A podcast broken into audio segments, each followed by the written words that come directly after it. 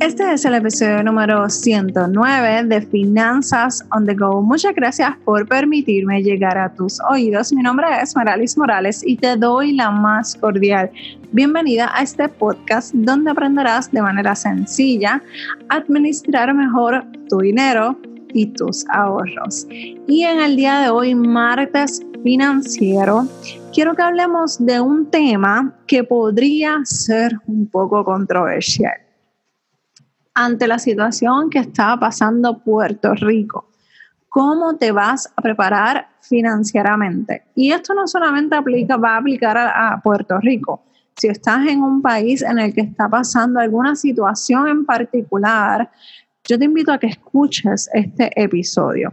Y si muchas personas quizás no, no, está, no saben lo que está pasando o no entienden lo que pasó, porque obviamente esto es una bomba que explotó a nivel mundial y, no saben el origen. De manera resumida, quiero, pues quiero hacerte para que puedas entender qué es lo que está pasando aquí en Puerto Rico. Y es que actualmente nuestro gobierno, el gobierno que se encuentra en el poder dentro de Puerto Rico, nosotros tenemos una democracia, nosotros eh, somos una colonia de Estados Unidos, somos territorio americano, y actualmente, o sea, ese es nuestro estado, nuestro estado político con Estados Unidos. Tenemos pasaporte americano, somos ciudadanos americanos, pero somos básicamente, o sea, no podemos votar por el presidente ni nada de esas cosas.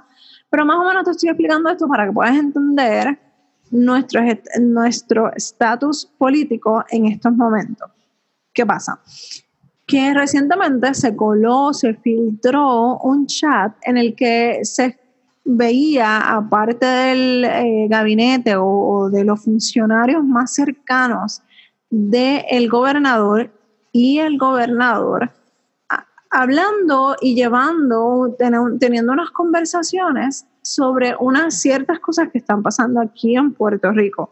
Muchas cosas eh, eran burlas, eran, eh, otras cosas eran eh, temas que no se tenían que hablar en ese chat porque habían otras personas que no, no eran del parte del gobierno, eran personas, terceras personas, en las que se estaban beneficiando directa o indirectamente de lo que estaba pasando en el país eh, o de contratos políticos. Entonces, a raíz de que ese chat se filtra, el pueblo de Puerto Rico tiene ya la evidencia de cómo opera. Nosotros teníamos como que una sospecha eh, de, y sí habíamos visto algunas cosas cómo estaban funcionando, pero obviamente no teníamos nada a quien le creíamos, porque uno partido dice una cosa, otro partido dice otra, entonces estábamos en esa tirijada.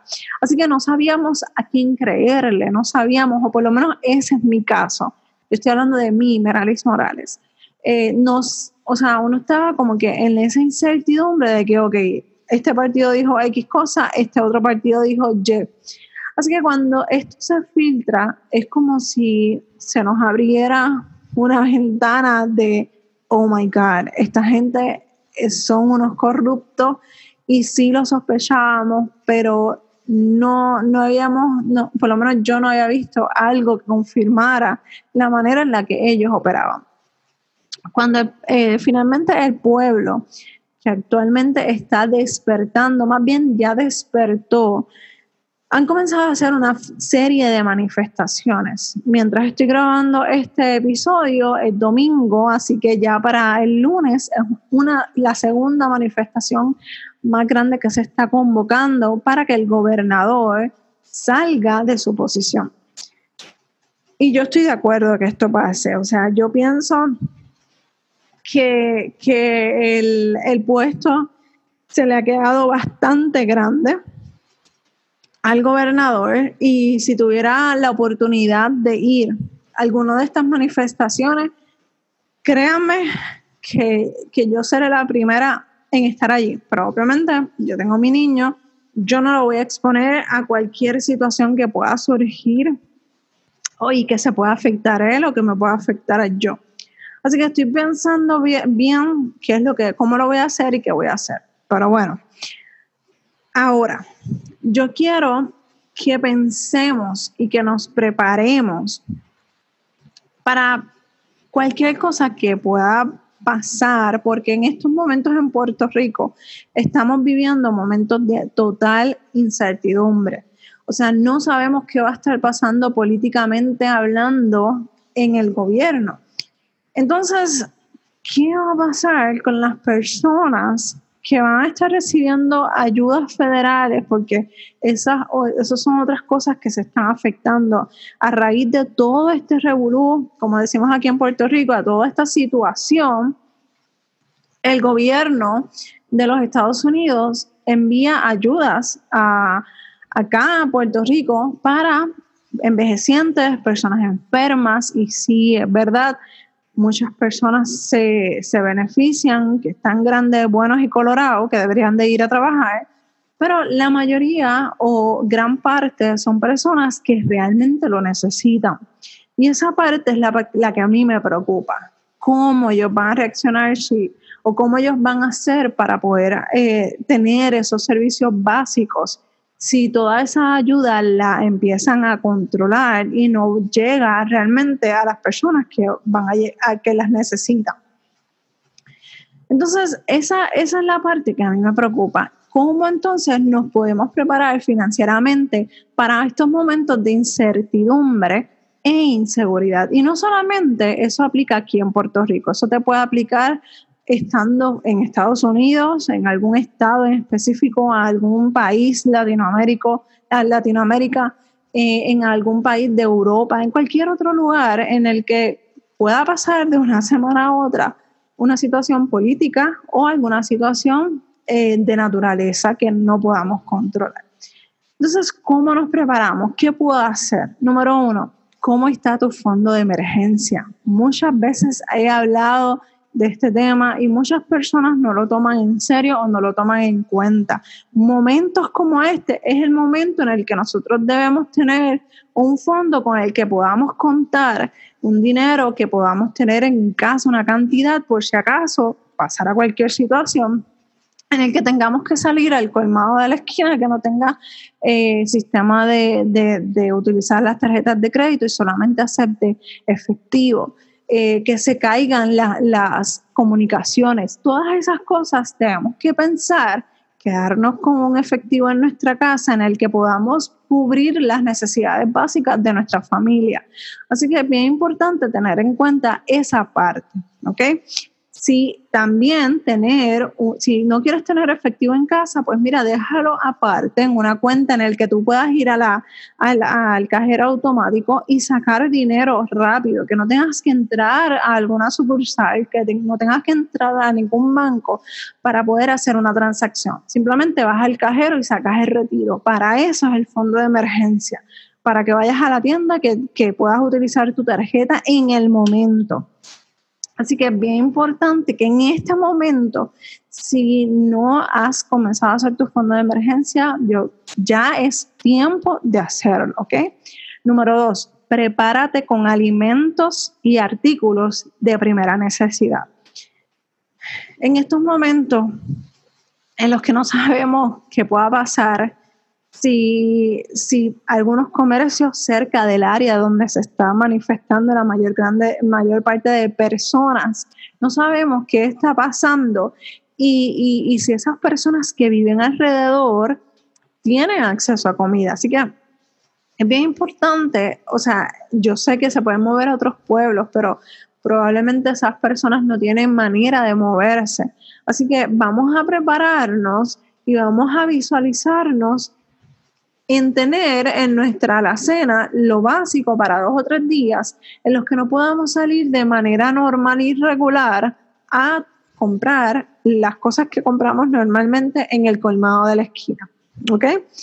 Número tres, cuidado con los gastos innecesarios. Es momento, si está pasando algo en tu país, si estás viviendo en Puerto Rico, es momento de pensar antes de actuar y eso incluye nuestros gastos diarios, ese cafecito, ese almuerzo, esa, e, e, ese gasto que, puede esperar.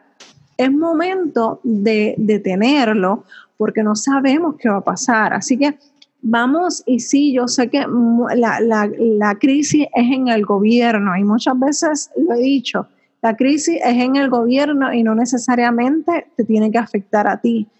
Por eso tenemos que manejar bien, de manera saludable, nuestras finanzas. Así que es momento de decir, vamos a esperar, vamos a aguantarnos de esos gastos, vamos a pensar antes de gastar para podernos darnos cuenta qué es lo que va a esperar a que pase lo que tenga que pasar y entonces nosotros poder seguir nuestra vida normal, ¿ok?